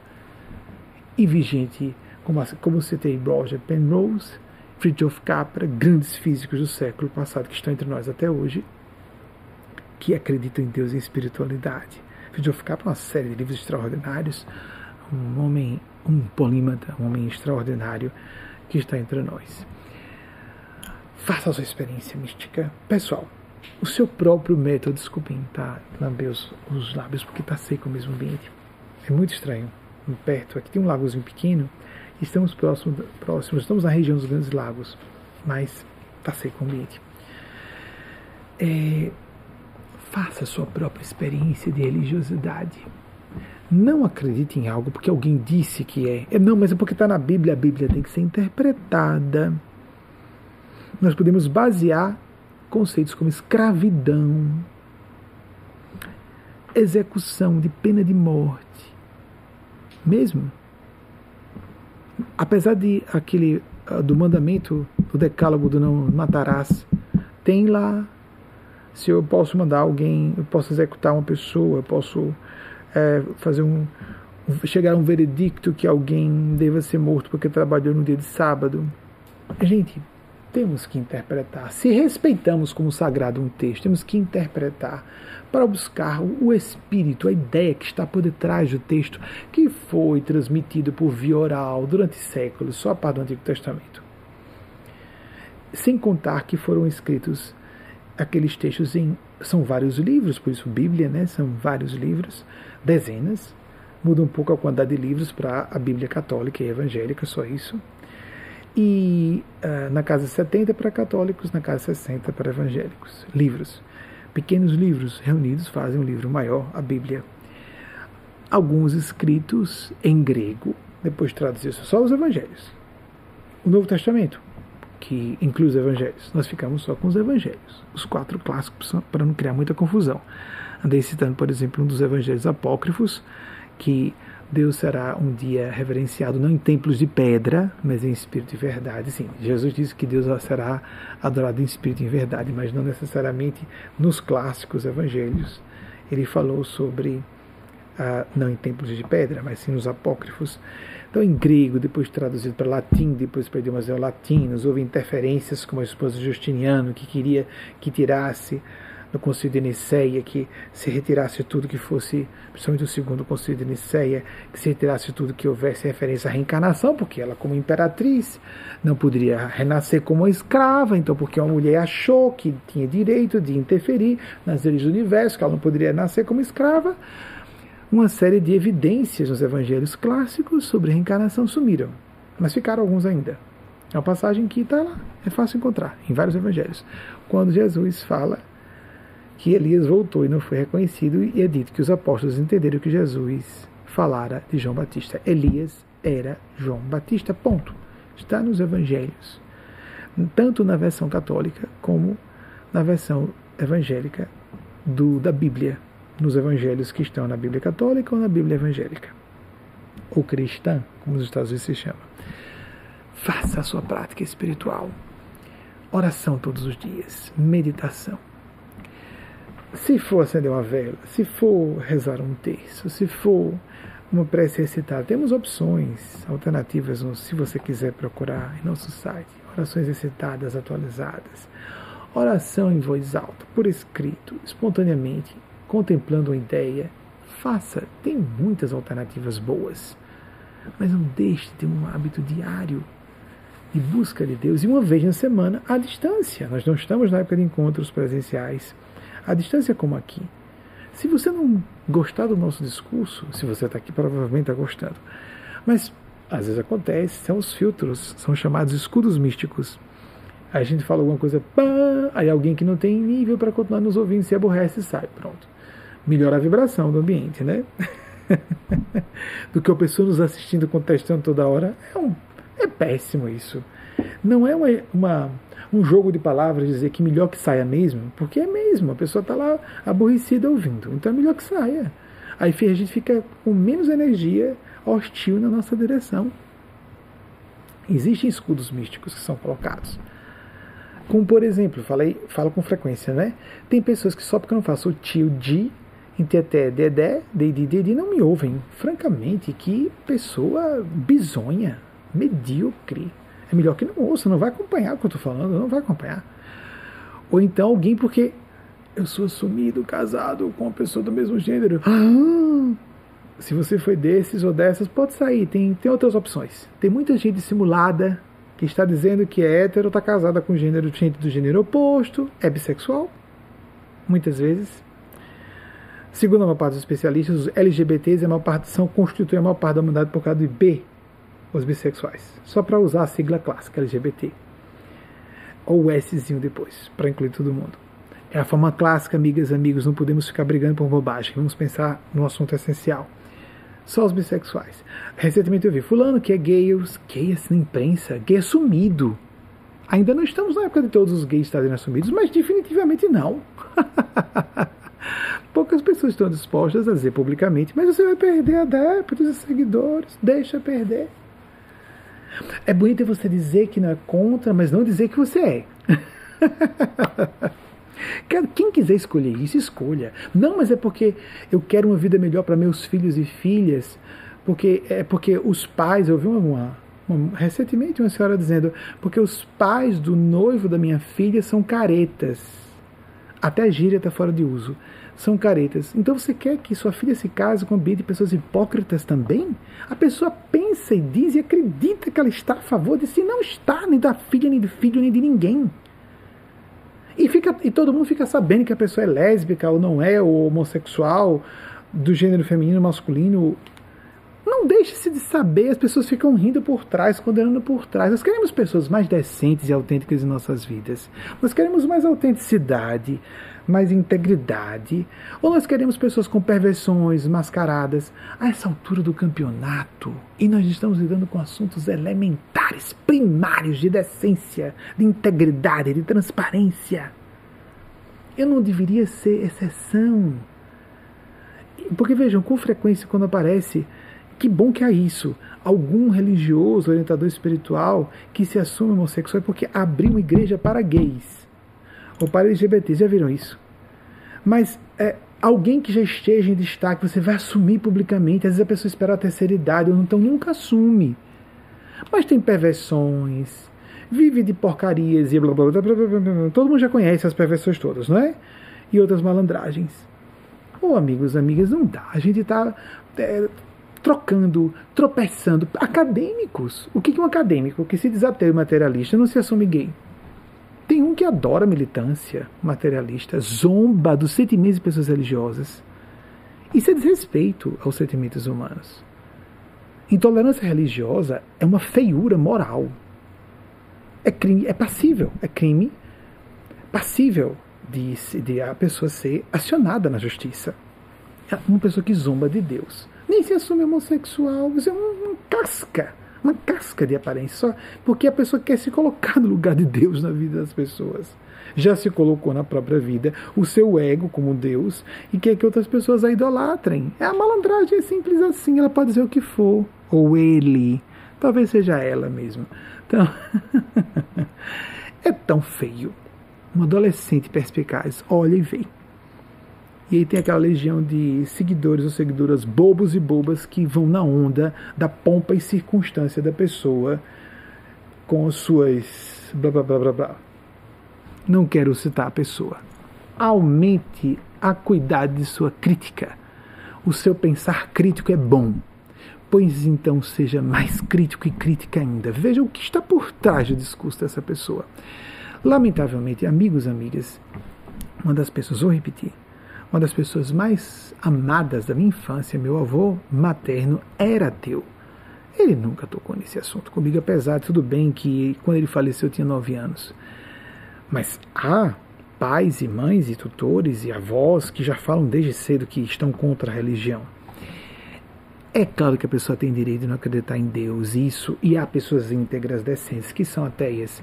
Mas a militância ateia, amigos e amigas, isso leva, ponto, induz a suicídio, induz a desequilíbrios mentais. Nós estamos vendo cada vez mais consultórios psiquiátricos abarrotados de pessoas que estão dizendo que estão com síndrome de burnout, ou com transtorno bipolar ou unipolar, com distúrbios de ansiedade, e na verdade elas estão desesperadas com esse niilismo, esse vazio desesperança vamos, é o que está está levando a humanidade à beira do precipício por vários caminhos, como estamos vivendo. Perigo de guerras nucleares, o perigo ecológico. Nós não precisamos falar muito sobre o assunto. As pandemias, só estamos em uma, essa tudo indica já por inúmeras evidências que é sazonal. Outras virão, outros vírus ainda mais letais, ou micro-organismos que não sejam propriamente vírus. O niilismo, a desesperança, a perda do otimismo, isso é escolha de vida. Isso é uma questão de bom senso. Sincronicidades não se explicam. A não ser que a gente renuncie ao bom senso e à lógica. Deus é coincidência, Deus é coincidência. Tem um monte de gente que se sente muito, se sente muito esperta, flexa no altar da deusa coincidência. Eu acho isso uma estupidez, isso é patético. Não dá para explicar. Como falei desde a questão da seleção natural. Eu peço desculpas porque eu estou salvando pessoas do suicídio. Não quero ofender você que tenha crença pessoal, guarde para si. Há certas coisas que não são ditas publicamente. Por exemplo, há cientistas ateus, materialistas, que não estão dizendo em público, que estão convictos, completamente convictas, de que a humanidade só tem alguns decênios de sobrevivência por uma questão ética. Não querem gerar pânico. Pessoas ateias, na minha opinião, deveriam ter muito cuidado ao dizer publicamente que são ateias, porque um adolescente ali que está ouvindo se desespera, mas nada tem propósito então? Como assim? É, é vamos, vamos então consumir arte clássica e assim. Bem, se para você isso é suficiente, entretenimento clássico, para sua, permitam dizer a palavra, masturbação intelectual de se sentir especial, parabéns. Não sei se é parabéns ironicamente que estou dizendo, mas há pessoas, e não é um percentual pequeno, percentual pequeno da população, que precisa respeitar a sua neurofisiologia, que diz que nós somos seres, exige que nós vivamos a reverência, a devoção. Não importa se chamemos de Deus, gênios celestes, anjos, Jesus Cristo, Nossa Senhora, se é Alá, se é Krishna, não interessa, eh, reverenciar Buda, ETs. Aí então começam a aparecer nessa época de materialismo ateu generalizados, começam a aparecer OVNIs e assustar serviços de inteligência e autoridades militares norte-americanas. Para ver se a gente acorda que é necessário respeitarmos escalas superiores. E existe, é porque a gente não quer admitir. Nosso cérebro é miúdo, um quilo, poucas centenas de, poucas centenas de, poucas centenas de gramas. um quilo 200 gramas, 180, 190 gramas de cérebro. A gente quer que o universo todo caiba no nosso cérebro. Eu não entendi, logo Deus não existe. Oh, oh, oh, é muita presunção. E é muita falta de bom senso e de lógica. A pessoa se acha inteligente, está acima da média, está mesmo. É muito inteligente? É, é muito instruída? É, mas, oh, então, se você não entendeu, Deus não existe, espiritual. Tem uma contradição aqui. Então, logo, se você viu a contradição, porque a lei do caos diz que o que está caótico, desordenado no nível, no nível mais alto de complexidade, a gente vê a ordem. Ah, mas se eu não alcanço esse nível, logo Deus não existe. Bom, mas tem... quando ele vai falar com ateus e ateias, falando sério, vá, diga por que você realmente não acredita. São argumentos tão pobres. Ninguém vem falar comigo, por exemplo. Ninguém apresenta os argumentos a mim. Richard, Richard Dawkins, que foi uma estrela na área do ateísmo, militante, foi, foi é, detonado publicamente por um teólogo inteligente, instruído. Nunca mais ele apareceu, porque ele foi arrebentado na entrevista. Está disponível na internet, amigos e amigas. A gente pode dizer agnóstico, agnóstica. Eu estou salvando vidas. Eu estou salvando pessoas do suicídio. Peço desculpa se ferir os sentimentos dos ateus e ateias, mas é porque ateus e ateias não estão respeitando os sentimentos e religiosos. Muitos e muitas não estão respeitando. Os sentimentos religiosos e espirituais de muita gente são os mais sagrados que nós temos. Ah, tem que pode-se defender direito de mulheres, de negros e negras, claro, de mestiças e mestiços, de LGBTs, sim, claro. Mas e os espirituais, religiosos, a intolerância religiosa, onde entra? Fomentando suicídio, fomentando desespero, desequilíbrio de todas as ordens, vícios, porque a pessoa tem que tapar o vazio que não preenche. Porque sua neurofisiologia pede que ela tenha um propósito maior. Até nosso próprio cérebro. Voltaire disse: se Deus não existisse, teríamos que criar um. Foi pura sátira? Claro que não, ele era um homem profundo. Ele não aceitou foi o religiosismo convencional doutrinário da igreja da época.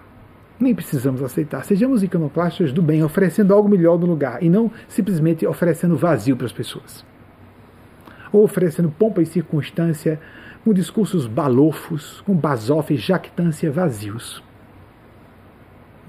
Já vazias.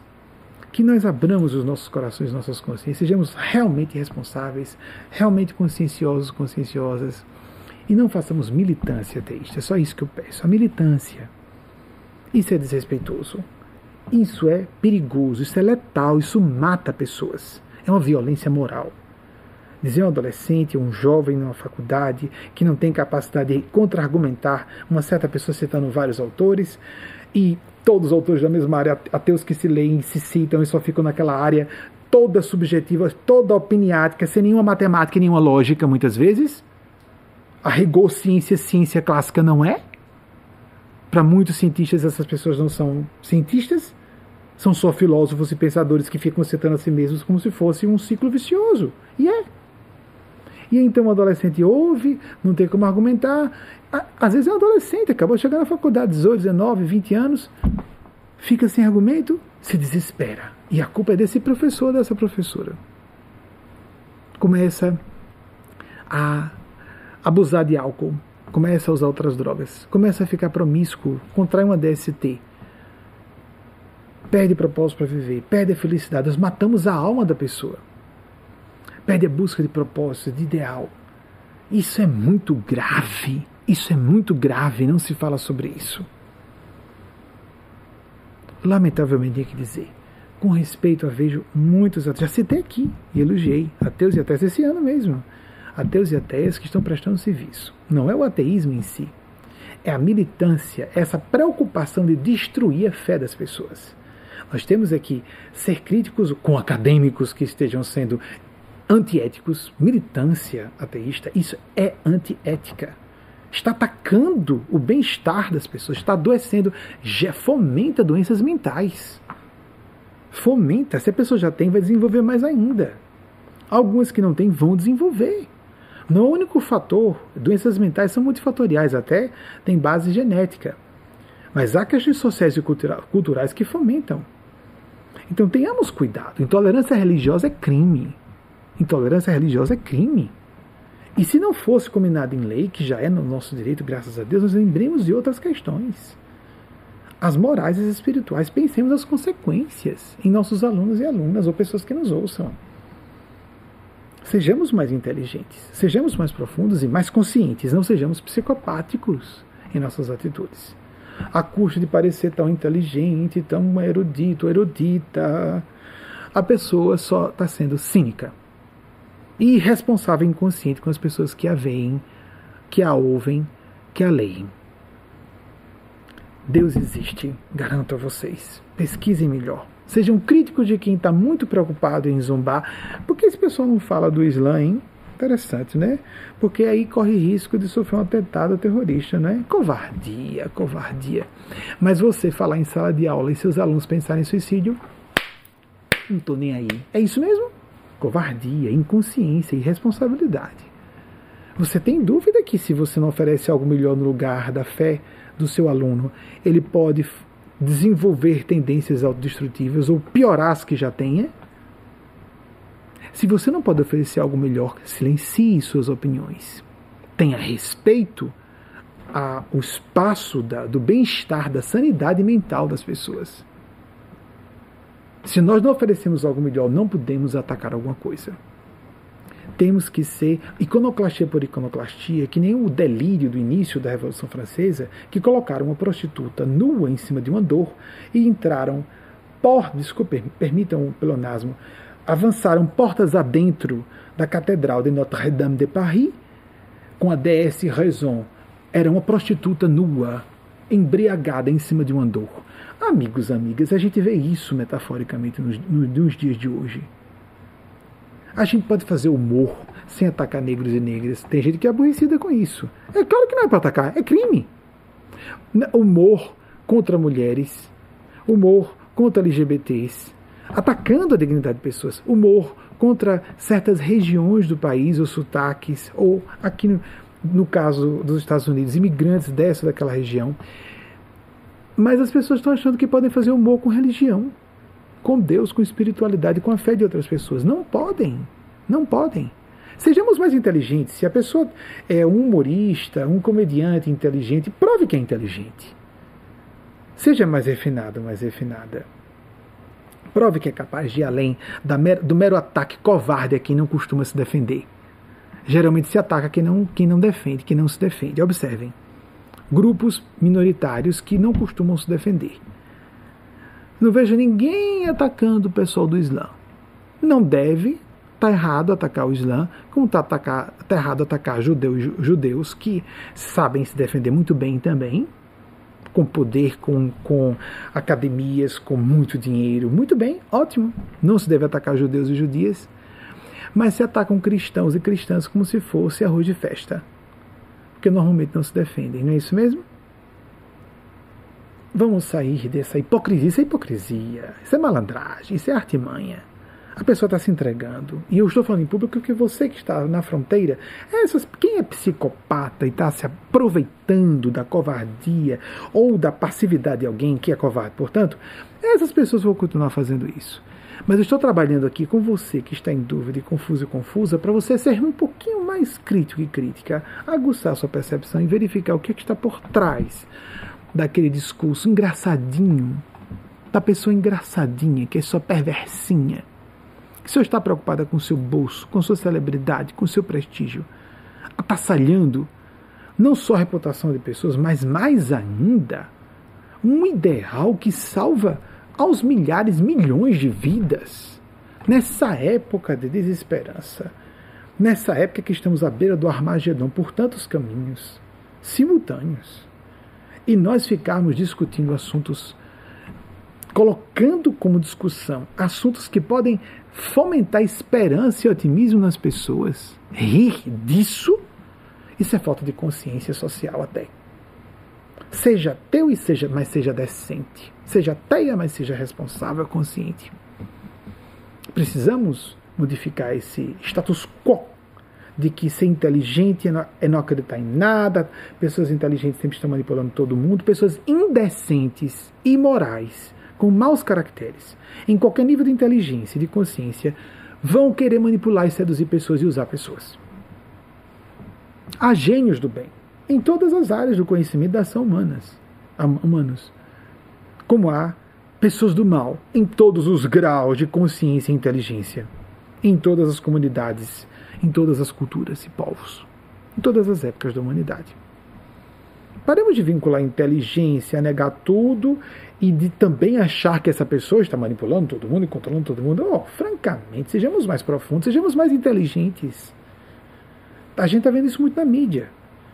Todo filme inteligente tem que ser niilista, tem que gerar angústia, tem que zombar da fé. Peraí, gente, peraí, tá demais.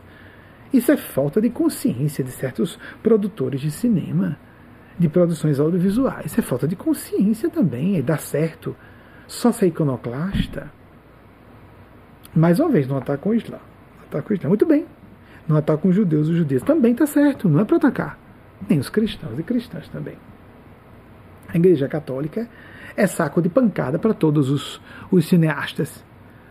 Tem mais de um bilhão de profetês. Eu não sou católico desde 1987. Mas por que a Igreja Católica é saco de pancada? Mais de um bilhão de profetês. É claro que tem um, todo tipo de gente, todo tipo de crime. Temos que denunciar em todas as áreas, sim, mas denunciar inclusive a hipocrisia de quem só quer denunciar, não é? Quem está muito preocupado só em atacar o outro está ocultando alguma coisa de si. Observem isso. Vamos verificar. Houve uma situação terrível de uma moça que se justificou aqui. Eu não vou, não vou comentar essa situação. Então fui proibido Fiquemos atentos. Se você quer se empoderar como mulher, reaja a um abuso. Não seja abusada várias vezes para reclamar depois. Reaja imediatamente. Se você é LGBT, reaja imediatamente ao abuso. Não deixe para depois. Os homens heterossexuais não são culpados de tudo. Não é ser branco, homem heterossexual, ou ser rico ou que for que torna alguém uma pessoa do mal. A pessoa tem mau caráter, independentemente de raça, de gênero. Eu sou de uma comunidade a mais atacada de todas, LGBT. Atenção, e temos que fazer um trabalho muito forte de combate à misoginia, sim, porque há muitos abusos. Combate ao racismo, porque há muitos abusos. Combate à LGBTfobia, porque há muitos abusos perpetrados continuamente sobre isso. Violência, pessoas são mortas. Mas lembremos que nós estamos contra isso: o mal, a injustiça, a falta de caráter, a indecência, a injustiça. E não a pessoa pertencer a esse ou aquele grupo. Necessariamente não. Há os privilegiados que são mais tentados, as privilegiadas mais tentadas a abusarem do poder. São apenas mais tentados e tentadas, mas é a falta de caráter que, em qualquer circunstância, sendo a pessoa privilegiada ou não, que leva a, agir mal. Abramos os nossos corações, as nossas consciências. Faça a sua prática pessoal, individual, de oração, de meditação. E uma vez na semana, encontre-se em grupo, por exemplo, assim à distância. Se você já está mais afinado, afinada com nosso, nossa abordagem, a nossa principiologia espiritual cristã, seja bem-vindo, seja bem-vinda. Acompanhe a distância, está aí gratuitamente na internet. Se não, continue, se você se satisfaz com o discurso de um certo doutrinador espírita, as doutrinárias espíritas, também são chamadas exposições, tudo bem. Mas são, é uma doutrina espírita, é uma doutrina cristã. Doutrina espírita, diversas doutrinas evangélicas pentecostais, neopentecostais ou outras que nem pentecostais são. A doutrina católica, eu vejo várias doutrinas dentro da Igreja Católica, mas tudo bem, toda ela como um grande corpo doutrinário com muitas doutrinas dentro. A teoria da libertação foi condenada. Leonardo Boff é um homem brilhante, lúcido, verdadeiro cristão, e foi excomungado. Às vezes é um privilégio, né? Quando a gente é condenado por uma cúpula muito ortodoxa, eu tenho uma opinião excelente do Papa, a minha opinião primeira, até que se prove o contrário. O Papa Francisco me parece um homem de bem. E está enfrentando bastante a ala conservadora do Vaticano e de todo o alto clero, não é? a, os, a, a cúpula da igreja. É óbvio, é um, um, uma organização arquimilenar, são dois milênios.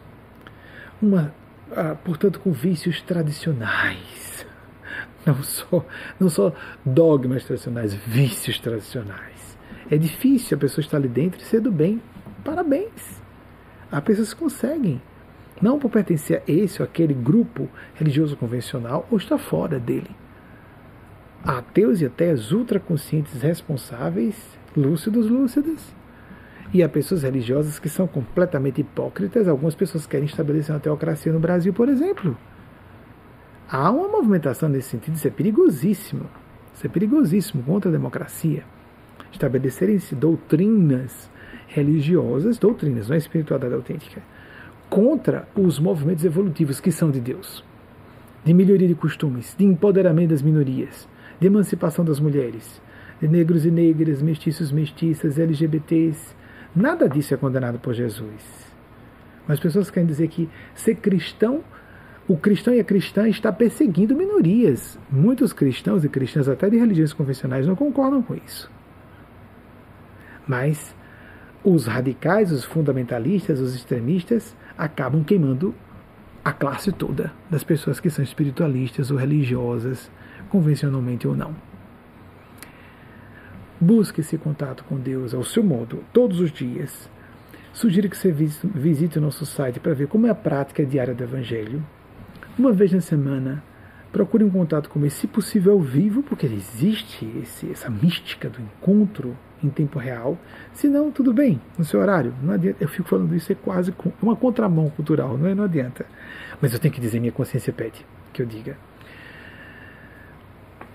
E por fim, nesse momento final, para encerrar realmente a nossa preleção, desejo o melhor, confio você seus entes queridos, seus projetos pessoais, a esses gênios celestes, a essas almas santas do céu, essas comunidades superiores pouco importantes, você acha que são realidades paralelas, como muitos físicos e físicas acreditam, uh, se são outras civilizações em outros corpos, outros uh, sistemas planetários, outras galáxias ou em outros dos infinitos multiversos, outros universos, se são outras dimensões. Aí fala-se de ETs interdimensionais. Isso é mais fácil para algumas pessoas para algumas pessoas aceitarem.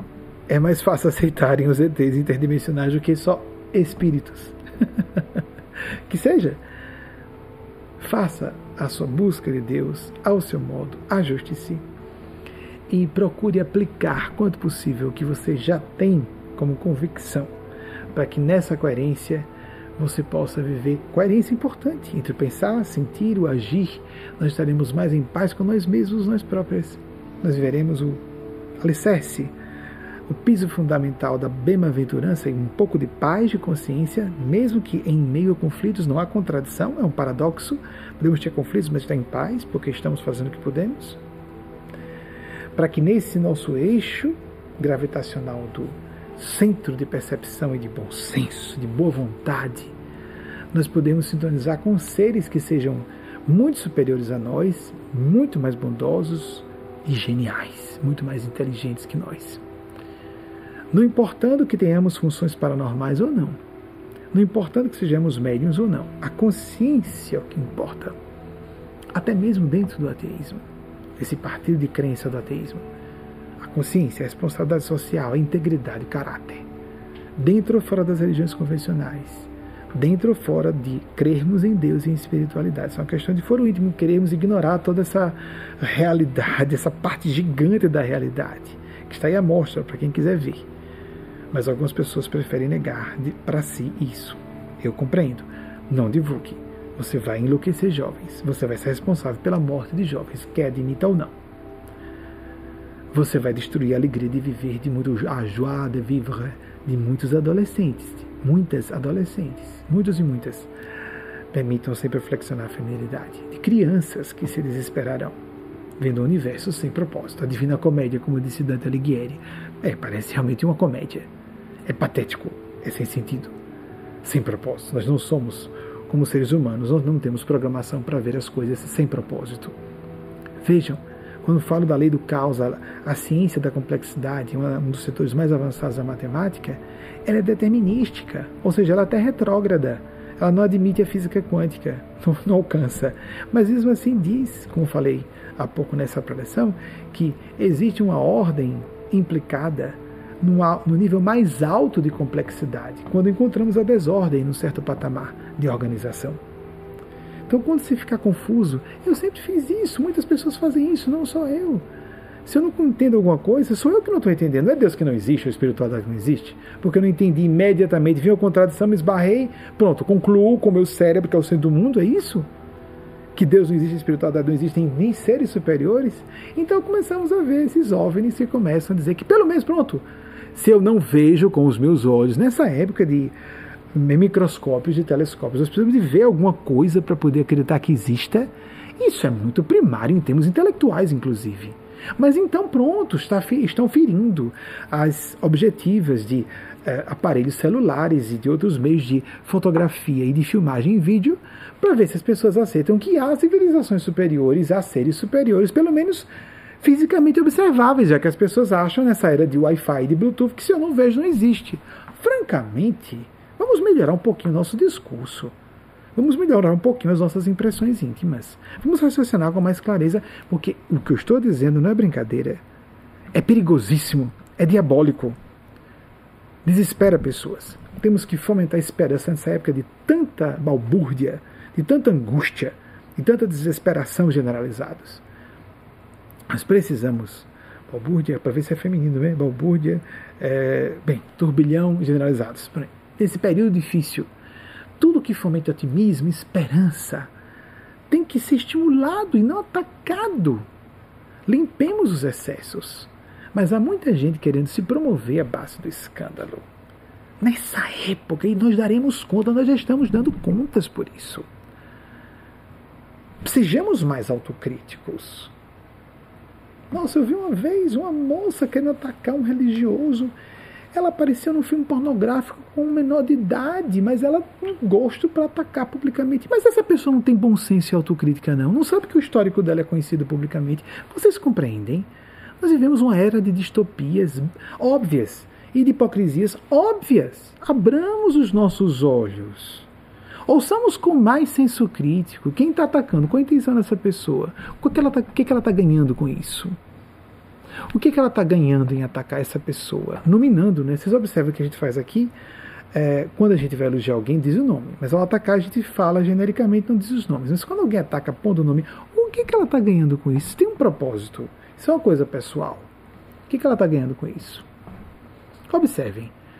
Vamos procurar a agenda oculta das pessoas para que nós façamos a nossa agenda conscientemente, a nosso próprio benefício e de outras pessoas, a começar os nossos entes queridos, as pessoas mais próximas de nós e das pessoas que estejam dentro do nosso raio de influência pessoal, direto ou indireto, ou direta ou indiretamente, se preferirem assim, a construção fraseológica.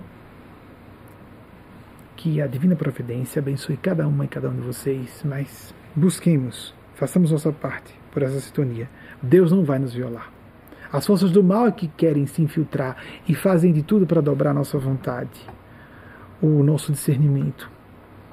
Querem nos doutrinar, nos hipnotizar, para o desespero, para o pessimismo, para uma visão maldosa da vida, que todo mundo está mal intencionado, todo mundo só está buscando sua parte e o resto que se dane.